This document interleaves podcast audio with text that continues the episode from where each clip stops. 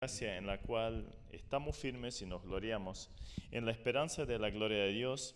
Y no solo esto, sino que también nos gloriamos en las tribulaciones, sabiendo que la tribulación produce paciencia. Y la paciencia prueba, la prueba esperanza.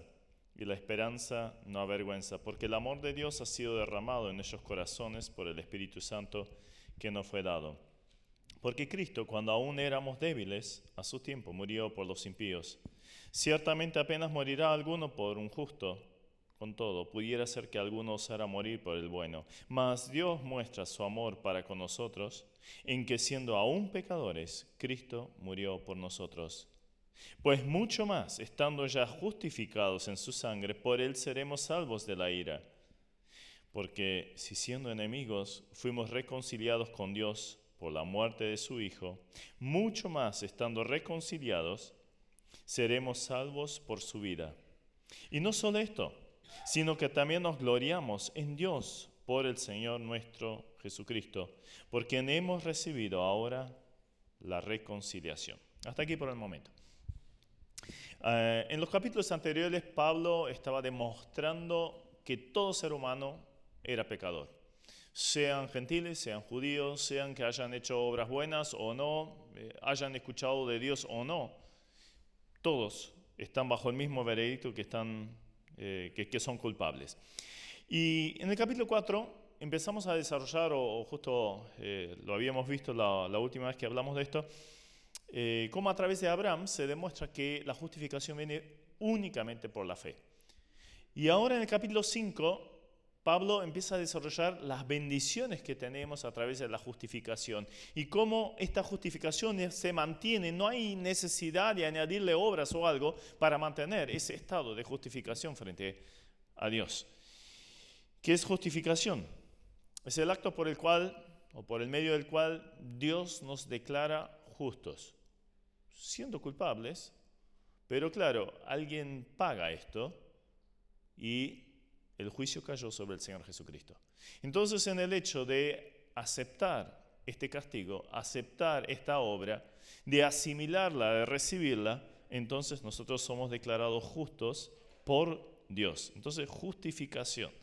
Entonces, vamos a ver un poquito las bendiciones de la, de la justificación, pero quisiera empezar con las, eh, las marcas de la justificación. Y en eso, el estado previo el estado previo.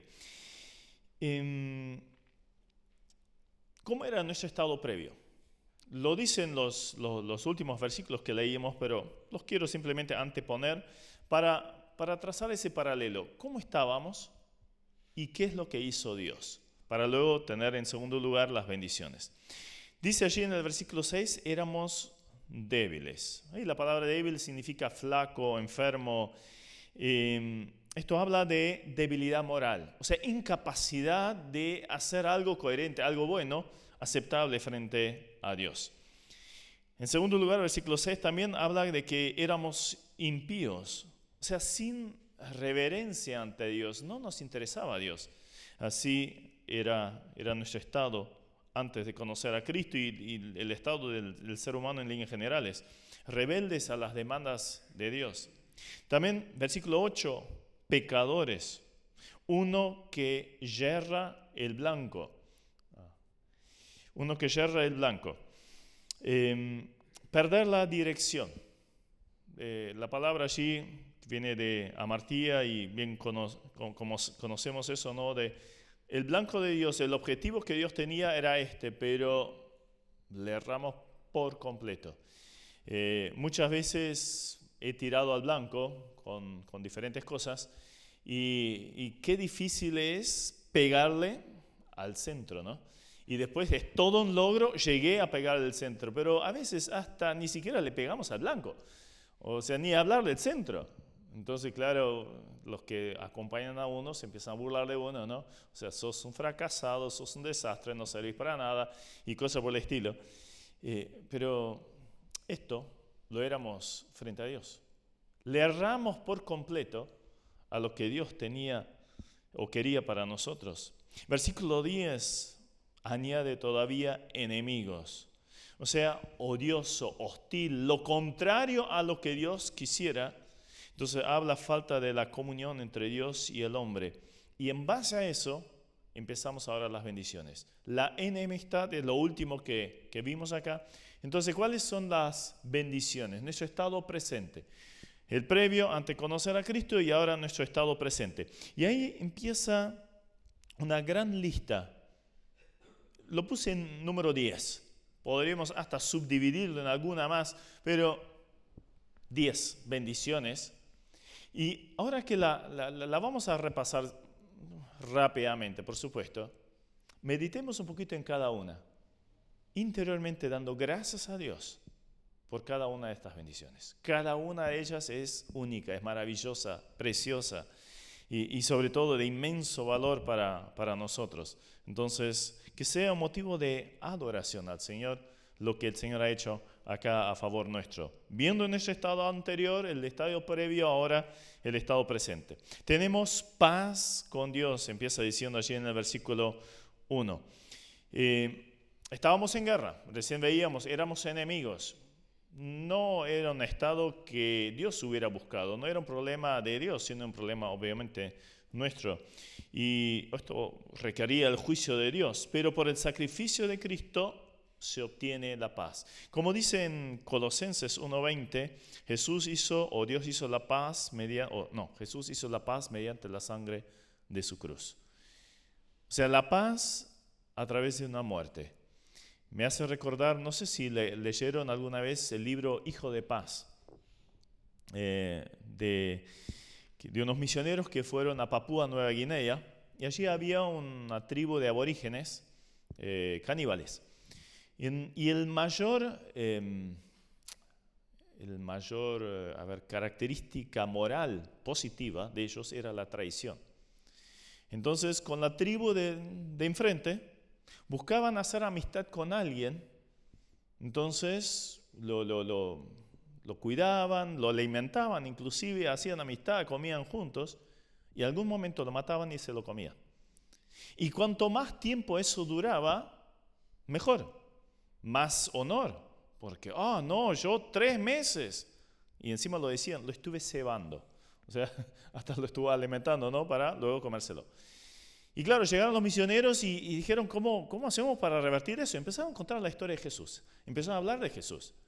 Y cuando llegaron al punto de contar la historia de Judas Iscariote, que durante tres años estuvo con el Señor y luego le entregó, todos asombrados y, y, exaltando a Judas, ¿no? Judas el héroe.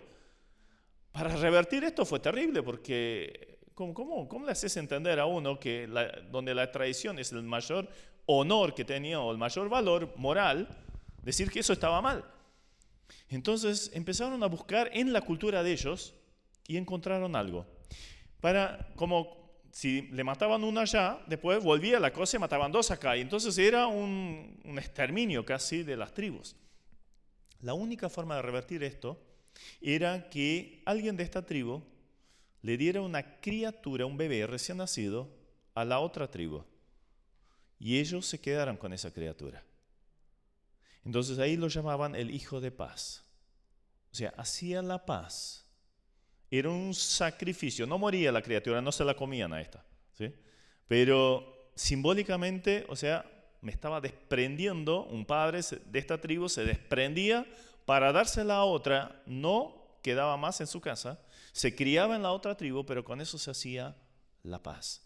Ahora, pensemos en Dios y la humanidad. Una humanidad caníbal, en, múltiples sentidos de la palabra, eh, antagónica a Dios. Y ahí hizo la paz. ¿Mediante qué? De un hijo de paz, mediante la sangre, en este caso, del Hijo de Dios. Entonces se hizo la paz. Inmediatamente en, relación a esto tenemos entrada a Dios. ¿Se recuerdan el antiguo pacto, no? El, el, tabernáculo, el atrio, el lugar santo, el lugar santísimo. Velo que separaba el santo del lugar santísimo. Allí atrás de este velo estaba el arca del pacto. El arca representaba la presencia de Dios, el trono de Dios. Allí nadie podía entrar, solo el sumo sacerdote una vez al año y con sangre. Y ese, es, ese velo, luego en el templo, en el tiempo de Jesucristo, fue el que se cortó se rasgó y ahí ahora había una libre entrada a la presencia de Dios. Entonces ahora, antes vedado, no había contacto, enemistad, no había paz, rebelión y todo lo que esto conllevaba y juicio. Y ahora una entrada libre. Y hasta se nos invita para que entremos confiadamente al trono de gracia para recibir el oportuno socorro. Fue lo que hicimos hoy. Estuvimos orando y entramos directamente al trono de Dios. Antes el israelita, yo me imagino el sumo sacerdote, tiene que haber sido, wow, me toca, me toca. Y estaba con nervios y con miedo porque si estaba con pecado y caía muerto ahí en la presencia de Dios. Y lo podía hacer una vez al año nomás. Y nosotros todos los días, las veces que querramos en el día, una entrada libre. Qué bendición. Tercer lugar, firmeza por la gracia de Dios. Por la gracia, ese regalo inmerecido de la salvación. Nuestra posición es absolutamente firme. No hay necesidad de obras para afirmarle. Si fuera así, no sería gracia, no sería un regalo, porque tenés que añadirle al regalo algo para completarlo. Entonces no, no funcionaría. Nunca estaríamos seguros si nuestras obras hubieran alcanzado para satisfacer la justicia y la santidad de Dios. Y estaré, estaré bien, estaré, llegué al punto aceptable, me falta. Nunca estaríamos seguros. Menos mal que es gracia. Es un regalo. Esperanza de la gloria de Dios. Generalmente cuando hablamos o usamos la, la expresión esperanza, ¿a qué nos referimos? Por ejemplo, los, los jóvenes que están estudiando y espero que me haya ido bien en este examen. O sea, más bien está diciendo, no estoy seguro que lo voy a aprobar. Espero que a mi familiar eh, que se sane, eh, que le vaya mejor. Más bien es un deseo que una seguridad. Eso es lo lindo de la palabra. La esperanza es algo absolutamente seguro, firme, inamovible. Seguridad absoluta de que vamos a estar en la presencia de Dios, compartiremos esa misma gloria eh, seremos glorificados y compartiremos la gloria del Señor.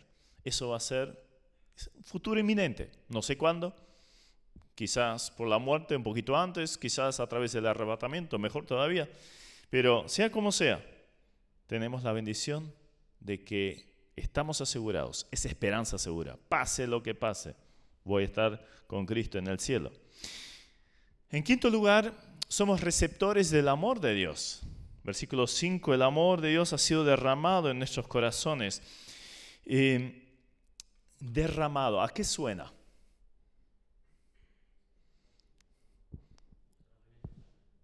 No, la palabra derramar. Eso. La idea tiene de mucho, no es a cuenta gotas. Es algo que tirás y, y rebalsa. O sea, como cuando agarras un, un, no sé, un jarrón grande con agua y lo tiras y de, con mucho impulso sobre el vaso y claro, ¿qué pasa? Rebalsa. Bueno, esa es la idea de la palabra. O sea, en abundancia plena. Ese es el amor que Dios ha derramado en nuestros corazones. O sea, experimentamos el amor desde afuera, si quieren, de adentro también, pero ahora hay algo derramado de parte de Dios en nosotros que obviamente tiene sus efectos. Rebalsa, ¿hacia dónde? En primer lugar, de regreso a Dios. Por eso amamos al Señor, pero obviamente también a nuestro prójimo. Tiene que estar de la mano, tiene que ir de la mano. Entonces, el, derramamiento del amor de Dios a favor nuestro, o sea, somos receptores del amor del Señor. Ahora, esto está en el contexto de los versículos 3 en adelante, lo leo otra vez. Y no solo esto, sino que también nos gloriamos en las tribulaciones, sabiendo que las tribulaciones producen paciencia, la paciencia prueba y la prueba esperanza, y la esperanza no avergüenza. Tres expresiones rápido, paciencia, la capacidad de resistir bajo circunstancias adversas. Hay otra palabra para personas adversas, pero en este caso las circunstancias. Mantenerse firme bajo presiones relacionadas con la oposición a la fe en Cristo. La prueba, las tribulaciones del creyente, estar expuesto a esas pruebas produce prueba, un carácter probado. ¿Para qué sirven las pruebas en el colegio, en la facultad? Y para ir aprobando. Bueno, esa es la idea. O en cuanto a los metales. Vieron que, los deportistas cuando sacan la medalla de oro eh, suelen morderla, ¿no? Como diciendo, voy a probar si, es de, verdad. Eso viene de, la antigüedad, de bueno, se probaba si el metal realmente era lo que decía ser. La medalla de oro, no, no sé qué porcentaje, pero es mínimo tiene de oro. Pero bueno, ese es el gesto. Pero probando para aprobar. Bueno, esa es la idea de la prueba, eso es lo que produce. Esperanza. Ya vimos lo que significa la, esperanza del creyente, es que justamente aun cuando tiene que pasar por pruebas, el amor de Dios ha sido derramado. O sea, sos un objeto del amor de Dios y aún en medio de tremendas pruebas, puedes hallar, como dice Pablo en Romanos 8 después, ¿no? No hay nada, ni alto, ni bajo, ni, muerte, ni seres de afuera, lo que fuera. Nada me puede separar del amor de Dios que es en Cristo Jesús. ¿Qué seguridad que da esto? Si estoy lleno del amor del Señor. Entonces es como, como un abrazo de amor. Es, eh, no solo me abraza, me, me, llena, me produce cambios en mi vida, que luego, obviamente luego se transmiten para afuera también. Les quiero mostrar una imagen. Justo este domingo, en la radio, eh, contaron una historia de, mm, de dos chiquitas que habían nacido en Estados Unidos ya hace un tiempo atrás eh, gemelas. Y eh, a las dos las pusieron en, incubadoras eh, por, ser muy chiquitas. Una muy bien, todo bárbaro, y la otra muy débil. Y veían que se iba debilitando cada vez más. Y ya veían que la cosa se iba para peor. Y eso fue en Estados Unidos. Y, en, y, hasta ese momento la ley era en los hospitales, cada bebé, aunque sean gemelos o lo que fuera, mellizos, tiene que ir en incubadoras diferentes. Eh, para evitar contagios, uno que pudiera estar débil o, con alguna enfermedad para no contagiar al otro. Eh, bueno, en este caso hicieron lo mismo y la criatura iba debilitándose cada vez más, ya se estaba poniendo azul las piernas, falta de oxigenación y, etcétera. Y ya esperando, bueno, el, el desenlace. Y ahí a una de las enfermeras se le ocurrió algo. Con el permiso de los padres, dijo, eh, se está muriendo, ¿qué les parece si las juntamos? Entonces las pusieron una junto a la otra. La más débil apenas sintió a la hermanita, se acurrucó junto a ella y después despacito la otra, la más sana, le puso el brazo por encima de la otra. Desde ese momento, pero fueron cuestión de minutos, la oxigenación de la chiquita cambió empezó a tener colorcito sano otra vez y en pocas semanas le pudieron dar de alta a las dos. Estaba muriéndose, pero el abrazo de amor cambió no solo una cuestión de afuera, no solo fue sentir, cambió adentro. Y creo que es un pequeño ejemplo de lo que es el abrazo de Dios para nuestras vidas. Nos cambió por completo. Es ese amor derramado. ¿Es el micrófono? Me pongo el...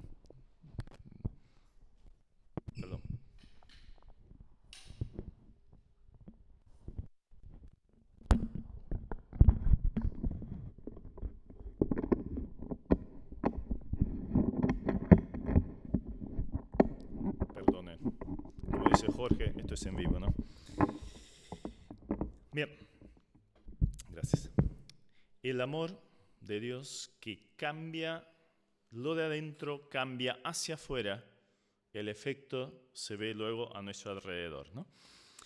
Eh, volviendo a nuestra lista, tenemos el ser receptores del amor, también la habitación del Espíritu de Dios. O sea, aparte del amor de Dios, todavía recibimos a Dios mismo que entra en nuestro ser. Y no solo, bueno, sabemos para qué sirve el Espíritu Santo, esto sería largo desarrollarlo ahora, ¿no? Eh, no es una clase de neumatología, pero consolador, es el que nos guía, el que nos ilumina, pero si vamos a cuestiones de seguridad, que justamente son las bendiciones a través de la justificación, me da la seguridad es el anticipo, las arras de la herencia adquirida. Yo voy seguro, tengo el Espíritu Santo, voy al cielo. Entonces, otra seguridad más que me da Dios a través de la justificación. La salvación anticipada por Dios. En el versículo 6 nos resalta que nuestra salvación ya estaba disponible cuando aún éramos enemigos, cuando aún éramos impíos, cuando aún éramos desobedientes y todo lo demás. Allí Dios estaba actuando ya a nuestro favor. La salvación ya estaba disponible. No la agarró desprevenido nuestro pecado. La previsión de Dios. O sea, quiero que esta persona se salve. Hice todo, está todo listo. La previsión de la salvación de Dios. Después la salvación de la ira de Dios. ¿Qué es la ira de Dios? No es algo que a veces no suele pasar, ¿no? Te agarran en el tránsito, te encerraron algo así y estallas. O en la familia, en el hogar o donde sea, ¿no? Una injusticia, algo que nos... No, no, eso no es Dios. Esto es algo absolutamente controlado y además es muy paciente. Pero es el castigo justo que merece cada ser humano porque justamente está lejos de Dios. Entonces, somos salvos de esta ira. ¿A qué se refiere la ira? Hay un castigo aquí en la tierra. Varias veces cuando en el Nuevo Testamento, inclusive en el Antiguo Testamento, se habla de la ira de Dios, se refiere al juicio de la tribulación. Y ahí tenemos 1 Tesalonicenses 1, 10, que nos libra de la ira venidera y hace una referencia justamente a este pasaje, otro en Apocalipsis, otro en Tesalonicenses 5 también. Entonces, nos libra de este juicio que va a venir sobre la maldad en la tierra. Vemos tanta maldad, tanta, eh, tanta, tanto antagonismo a Dios. Ir en contra de las reglas de Dios, la palabra de Dios. Justo oraba un hermano que, bueno, hay muchas cosas que están pasando que van en contra de la palabra de Dios y que nuestro gobierno, el que pronto se va a elegir, bueno, que, no vaya en contra de, las, de, la, de la palabra de Dios. Pero esto va en aumento cada vez más. Entonces, y va a venir un momento de ira, va a venir un momento de juicio sobre toda la humanidad, sobre todos los gobiernos que han dejado a Dios de lado. Y obviamente ni que hablar, el tema de la condenación eterna también nos libra de esa, de esa condenación. Después, reconciliación con Dios. El noveno, tres veces aparece allí en los versículos 10 y 11 la palabra reconciliación o sustantivo o verbo. Entonces, Posición antagónica. ¿Recuerdan con qué habíamos terminado la lista esta? Rebeldes y aparece desobedientes. O sea, lo contrario a Dios. Y ahora reconciliar. Qué preciosa es esta palabra, ¿no? O sea, lo antagónico, lo opuesto, lo que se guerreaba. Ahora hay un tratado de paz, pero vieron que los tratados de paz del mundo son, son una cosa que, bueno, no nos tiramos bombas, pero hasta ahí nomás. No, esto es mucho más. En vez de no tirarnos bombas, no, ahora hay una unión absoluta, indivisible. Esto es reconciliación de parte del Señor. Entonces la, armonía entre Dios y el hombre, eh, que ha creído por supuesto, ha sido completamente restablecida. Y por eso termina diciendo, y nos gloriamos en Dios. Y claro, ¿qué otra cosa puedes hacer después de una lista así? Si la profundizáramos todavía, y estaríamos una semana acá hablando de estos detalles, no podemos de otra forma que gloriarnos en Dios. Lo ha hecho todo. Todo viene de parte de Él. Nada es nuestro. Nada ha, sido mérito nuestro. Entonces, y podríamos decir con David, bendice alma mía Jehová y, y, todo mi ser tu santo nombre. Bendice alma mía Jehová y no olvides ninguno de tus beneficios. Acá tenés 10 para darle gracias a Dios. Y si empezamos a desglosar, encontramos unos cinco más. Entonces, qué bendición la justificación. O sea, qué posición tan encumbrada. Entonces es tan necio, tan tonto. Intentar llegar a Dios a través de obras, intentos humanos, todos fracasaron. Y por eso Pablo me encanta el desarrollo. No funciona, no funciona, no funciona. Culpable, culpable, culpable, culpable. Y de repente de culpable pasa a ser justificado y en base a Dios. No hay otra forma. En base a la obra del Señor Jesucristo. Entonces adoremos al Señor, demos gracias al Señor por una obra tan magnífica que ha hecho a nuestro favor. La segunda parte de este capítulo, versículo 12. Las siete diferencias entre Adán y Cristo. Acá vemos un poquito la aplicación de la justificación. Recién vimos, veíamos todos los eh, todas las características y ahora un poquito la aplicación, cómo, cómo funciona esto. Eh, otra vez un paralelismo precioso, típico también entre los judíos, de, de poner paralelos, hasta en sus formas de escribir, y en este caso de figuras. Primer Adán, segundo Adán. Obviamente se refiere al Señor Jesucristo, ¿no? Primer hombre, segundo hombre, eh, el otro, eh, son, son esas diferentes eh, palabras que aparecen acá, pero que hablan o de Adán o de Cristo. Versículo 12. Por tanto, como el pecado entró en el mundo por un hombre, ese es Adán, por supuesto, y por el pecado la muerte, así la muerte pasó a todos los hombres por cuanto todos pecaron.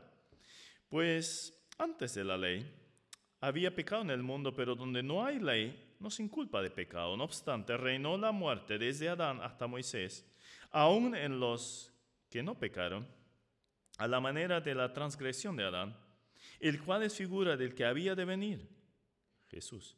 Pero el don no fue como la transgresión, porque si por la transgresión de aquel uno murieron los muchos, abundaron mucho más para los muchos la gracia y el don de Dios por la gracia de un hombre, Jesucristo. Y con el don no sucede como en el caso de aquel uno que pecó, porque ciertamente el juicio vino a causa de un solo pecado para condenación, pero el don vino a causa de muchas transgresiones para justificación. Pues si por la transgresión de uno solo reinó la muerte, mucho más reinarán en vida por uno solo, Jesucristo, los que reciben la abundancia de la gracia y del don de la justicia. Así que, como por la transgresión de uno vino la condenación, a todos los hombres, de la misma manera, por la justicia de uno vino a todos los hombres la justificación de vida.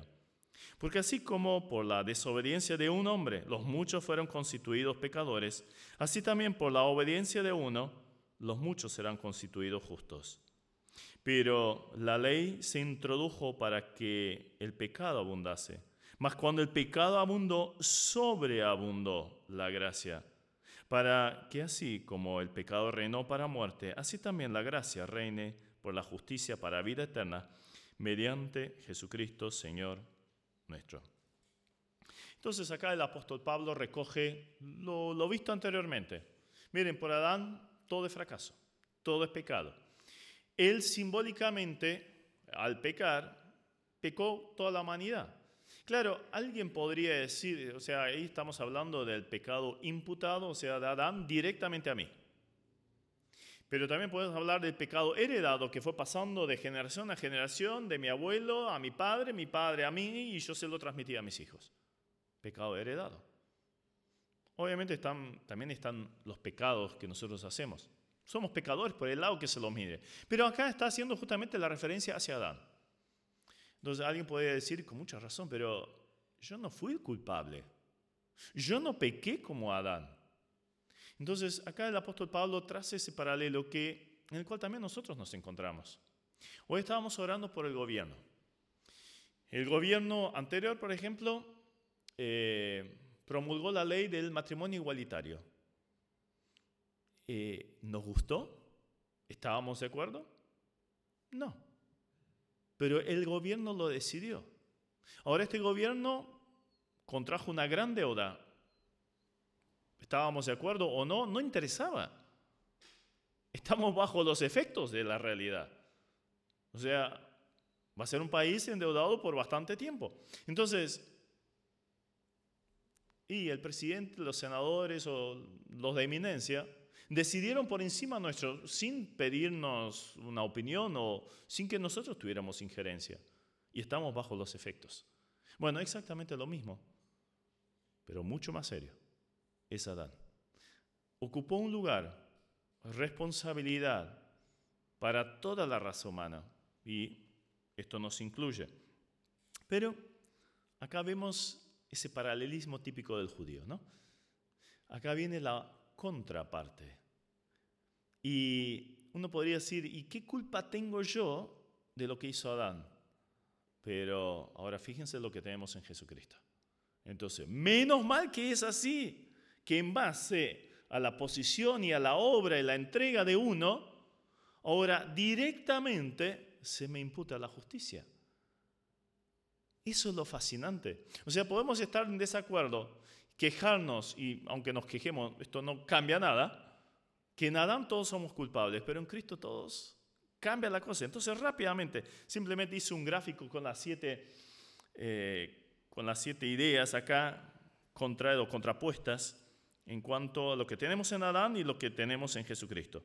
En primer lugar, a través de Adán, obviamente vino el pecado, aparece 12 veces en esos par de versículos que hemos leído. Evidentemente es el tema central. O sea, Adán, pecado, pecado, pecado, pecado. Y no hay otra forma. Y otra vez es errar el blanco. Distorsión total. Erramos mal a lo que Cristo quería para, para nuestra vida. O Dios quería para nuestra vida. Pero a través de Jesús, ¿qué vino? La justicia, la justificación. Aparece justicia, aparece dos veces y es ese acto de justicia. Se hizo justicia. Claro, ¿sobre quién? Sobre el Señor.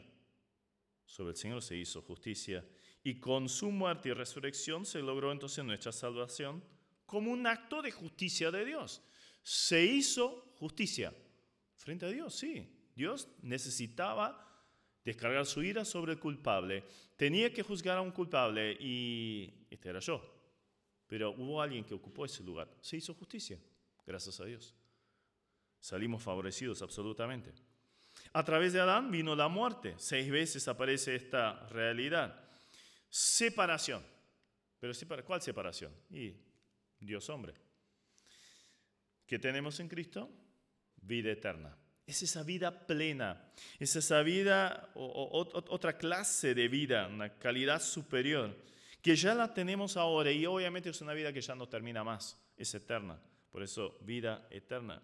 A través de Adán, la transgresión eh, significa un paso en falso, un error, una desviación de la rectitud de la verdad. En Efesios 2 hasta aparece como un delito. O sea, transgredir, transgredir las leyes, las reglas, obviamente de Dios. Eh, aparece entonces seis veces acá. Ahora, Diez veces aparece gracia y don en un paralelo entre ellos. El don es la muerte y resurrección del Señor Jesucristo, esa entrega, ese regalo. Y bueno, gracias es el regalo eh, y merecido. En Adán, en Adán tenemos juicio. O sea, Dios, claro, tiene que juzgar esto. Tiene que acabar con el pecado y con el, eh, con el pecador hay juicio, pero en base a la obra del Señor Jesucristo, justificación. En lugar de juicio, justificación. Pero sí hubo un juicio, como recién vimos. Ese juicio cayó sobre el Señor. En cuanto a Adán, condenación. Una sentencia pronunciada en contra nuestra, obviamente, contra la humanidad. Una condena con, con sugerencia, obviamente, de castigo. Eh, como el caso ahora de este hombre que, que, tiraba los bolsos con los millones de dólares, ¿no? Eh, bueno, ahora tiene una condena, no sé si es firme, creo que hay, un, hay algo todavía en el medio, pero la condena sobre el ser humano por ser pecador estaba firme absolutamente. No había alegato, no había juez corrupto que, que pudiera cambiar esto, no, condena. Pero a través del Señor tenemos la justificación, puestos en la relación correcta con el Señor. A través de Adán, desobediencia, o sea, rechazo a oír, a querer hacer lo que Dios quiso o quiere para nuestra vida. Y en cambio, en el Señor que tenemos la obediencia, la disposición a decir, si es posible, pasa de mí esa copa, pero no como yo quiero, sino como tú. Y en esa obediencia, en esa sujeción, en esa entrega, nosotros somos justificados, santificados, declarados salvos. La obediencia del Señor a la voluntad del Padre. Y luego, en Adán todos somos constituidos pecadores, versículo 19. Todos están en la categoría de pecadores, sin excepción. El resumen de los últimos capítulos. Pero el resumen de este capítulo es, somos constituidos justos por amor y por la obra del Señor Jesucristo. Quizás tengamos en este pasaje una insinuación del por qué Dios permitió el pecado. Eh, muchas veces he pensado sobre esto. Si Adán y Eva no hubieran pecado, No tendríamos todo desbarajuste que tenemos hoy en día. Pero, ¿conoceríamos la justificación? No. ¿Sabríamos acerca del amor de Dios? Y sí, a través de la creación, pero ¿existe un amor más grande que el que está dispuesto a entregarse a sí mismo? No conoceríamos ese tipo de amor. ¿Sabríamos lo que sería gracia? No. Eh, ¿Tendríamos la experiencia de saber culpable en un momento y en el siguiente momento declarado justo, libre, absuelto? En, en lugar de condenación, la vida eterna. ¿Sabríamos todo esto? No. Conoceríamos a un Dios creador, obviamente lleno de amor y bondad, pero ¿sabríamos algo acerca de la misericordia del Señor? No. Entonces, a pesar que el pecado trajo consecuencias terribles, lo vemos cotidianamente, lo experimentamos hasta en nuestros cuerpos, pero a través de Jesús tenemos todo lo contrario, pero no solo lo contrario, sino así como el amor sobreabundante que fue derramado, o como dice acá, el pecado abundó y la gracia sobreabundó, o sea, se derramó algo allí en el vaso y lo llenó y lo supera por todos los bordes. Bueno, esto es lo que hizo Dios a nuestro favor en la persona de Jesucristo. Entonces que sea motivo de adoración y una vida que refleje más esto, ¿no? Refleje esta posición tan encumbrada que tenemos los hijos de Dios. Padre, gracias, muchas, muchas gracias por esta verdad, por esta realidad por la persona de Jesús, tu Hijo amado, por su sacrificio y muerte en la cruz. Señor, las palabras nos quedan tan chicas.